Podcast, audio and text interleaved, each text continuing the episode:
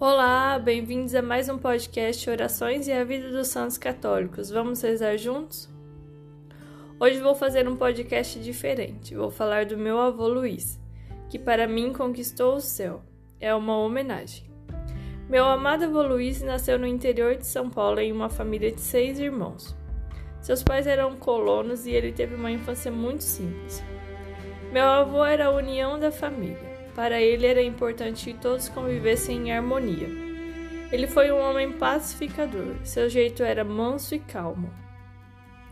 Quando o moço chegou a se tornar noivo e me mostrou uma foto dela que guardava. Ele me disse que ela morreu em decorrência de uma reação adversa de uma vacina que tomou. Meu avô, após ter vivenciado o luto, se apaixonou por minha avó e não desistiu de conquistá-la, mesmo no começo ela não querendo. Pouco tempo depois de se casar, o casal teve meu pai. Foi então que o joelho do meu avô entortou e o impossibilitou de trabalhar para a família. Ele me contou que acreditou em sua recuperação, e essa fé o tirou da cama. Mesmo com o joelho torto, trabalhou por toda a sua vida.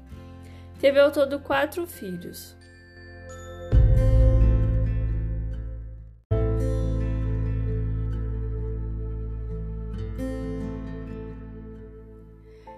Ele trabalhou como agricultor, cresceu e conquistou o que precisava para cuidar de sua família.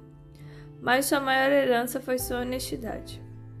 Eu o visitava frequentemente e me aconselhava com ele.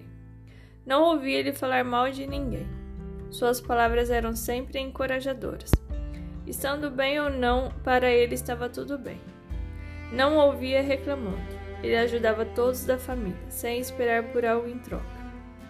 Meu avô praticamente não teve doença grave por toda a sua vida. Foi fazer um exame e o médico errou o procedimento, vindo a deixar sequelas que lhe custaram a vida pouco tempo depois.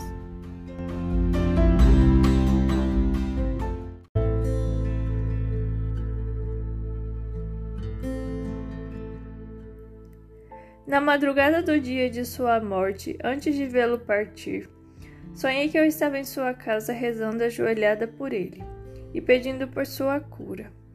Ele, porém, ao meu lado, me levantou do chão e começou a me dar direcionamentos de vida. E assim como que em um transe, eu me despedia do meu avô Luiz. Parafraseando um santo, as almas, assim como o bom vinho, melhoram com o tempo. Perfeito só Jesus, mas você, avô, morreu como um homem justo e nos espera na eternidade. Para mais podcasts sobre a vida dos santos, continue conosco.